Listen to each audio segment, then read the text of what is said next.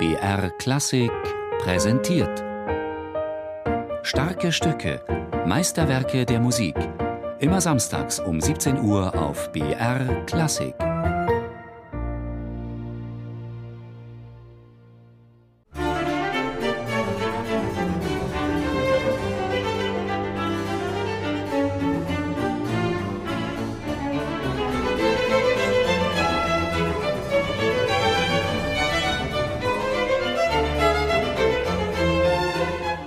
Als Geiger immer eins von diesen Stücken, was man gerne vom Blatt spielt, wenn man mit Kollegen und Freunden und, und Mitstudenten und auf Meisterkursen, da war immer irgendwie das Doppelkonzert mit im Koffer und es wurde dann rausgezogen, wenn man irgendwie seine Stunden Übepensum absolviert hatte und sich dann irgendwie was Gutes tun wollte, dann wurde dieses Konzert rausgeholt.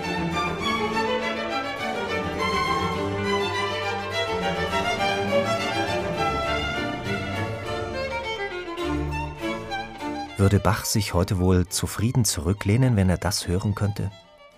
Sein Doppelkonzert reist im Geigenkoffer um die Welt, wird herausgeholt, wenn den Musikern alles andere schon zu viel geworden ist. Eine Beschreibung, die bei Bach wohl eigene Erinnerungen wachrufen könnte an seine Zeit mit diesem Konzert, die bewegten Aufführungen damals im Leipziger Kaffeehaus. Lange Zeit hat man angenommen, Bach habe das Violinkonzert noch in den Dienstjahren in Köthen geschrieben als er dort Hofkapellmeister war. Doch inzwischen deutet vieles darauf hin, dass es erst um 1730 in Leipzig entstand. Denn hier gab es etwas, das Bach nach langer Zeit endlich wieder so richtig Freude machte: das Collegium Musicum. Es war ihm gerade anvertraut worden. In diesem Studentenorchester saßen viele hochtalentierte junge Musiker und sogar seine eigenen Söhne Friedemann und Emanuel. Sie trafen sich jede Woche zum Konzertieren, Freitagabends um 8 in Zimmermanns Kaffeehaus in der Katharinenstraße. Oder im Sommer schon um 4 draußen in Zimmermanns Kaffeegarten vor dem Grimalischen Tor.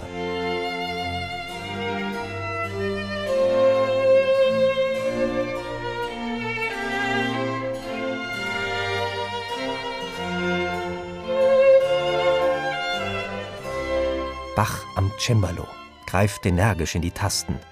Kerzen brennen, Festliche Musik erklingt, das Publikum trinkt Kaffee und raucht, Leute kommen und gehen. Zur Messezeit sind viele Besucher von auswärts dabei, um diesen vielgepriesenen Bach einmal selbst zu erleben. Eine beschwingte Atmosphäre. So beschwingt wie vielleicht auf einer der Geburtstagspartys des Geigers Christoph Poppen, bei der das Konzert auch schon mit dabei war. Da ich das hier mit meinem alten Lehrer Christoph Poppen aufgenommen habe, fällt mir auch die Geschichte dazu ein dass ich vor vielen Jahren, als ich noch Studentin war, für ihn zum Geburtstag das einmal mit einem Mitstudent und guten Freund von mir auch ad hoc als Überraschung gespielt habe. Also hat sich ja so einen kleinen direkten Zugang eben zu, zu Christoph Poppen und mir.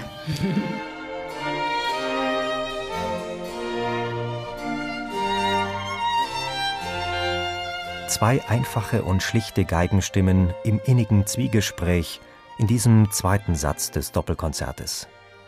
Ein Kanon, ausschweifend, abgeklärt. Es fehlt ihm so ganz die Schwere, die ein Lago so oft mit sich bringt, denn es ist, ganz raffiniert, in die Form eines Sicilianos gekleidet.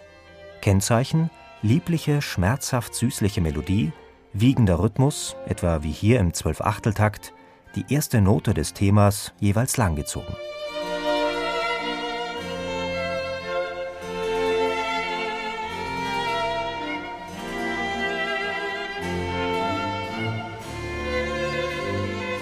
mit einfachen Mitteln das Publikum betören, darin war Bach ein Meister. Dabei nutzte er seinen großen Erfahrungsschatz, den er selbst als Geiger gesammelt hatte, am Weimarer Hof, als er von 1714 an drei Jahre lang Konzertmeister war. Danach in Köthen, wo er wohl auch viel auf seiner Violine gespielt haben wird, und später an vielen Abenden im Leipziger Kaffeehaus, wenn er das ein oder andere Mal zur Violine gegriffen hat, im Solopart eines seiner Konzerte. Dazu kommen noch die Gastspiele an anderen Höfen. Und wer war dann sein Partner in diesem Doppelkonzert? Wer war ihm ebenbürtig? Denn in diesem Konzert sind beide Geiger die Nummer eins. Das ist wirklich sehr, sehr ausgewogen und gleichwertig. Beide Instrumente sind absolut gleiche Partner und spielen sich dann den Ball immer zu und äh, geben sicher Kommentare. Aber es ist eigentlich sehr gleichmäßig so, dass der eine das Thema spielt und der andere hat es dann danach oder beim zweiten Mal fängt der zweite an. Also das ist ein ganz harmonisches Zusammenspiel, hat nichts mit Concerto Grosso Streitkampf zu tun. Es ist wirklich ein sehr freundschaftliches Spielen.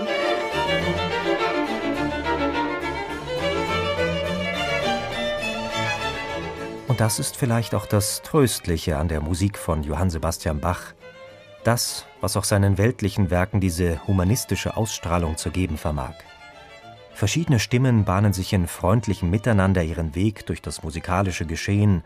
Sie nehmen sich zur Kenntnis, gehen aufeinander ein und lösen sich wieder, um ihren Weg weiter zu verfolgen. Wie innere Stimmen, die alle zu ihrem Recht kommen. Zugleich sind sie Teil einer höheren Ordnung, eines ganz ausgewogenen Harmonie- und Struktursystems.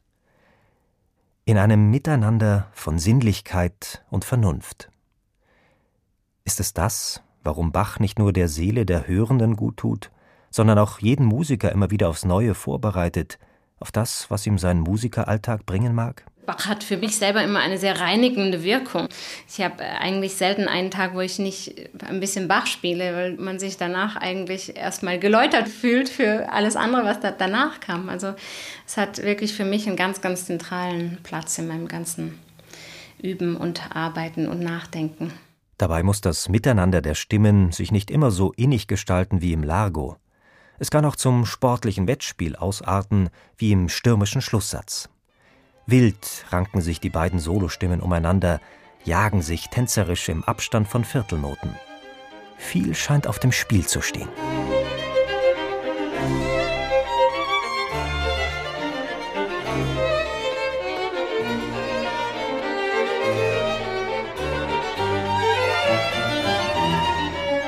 Ein Hin und Her, in dem sich die beiden Stimmen immer mehr mit Energie volltanken, aufgewühlt hin und her huschend und doch bleiben sie miteinander im Gleichgewicht.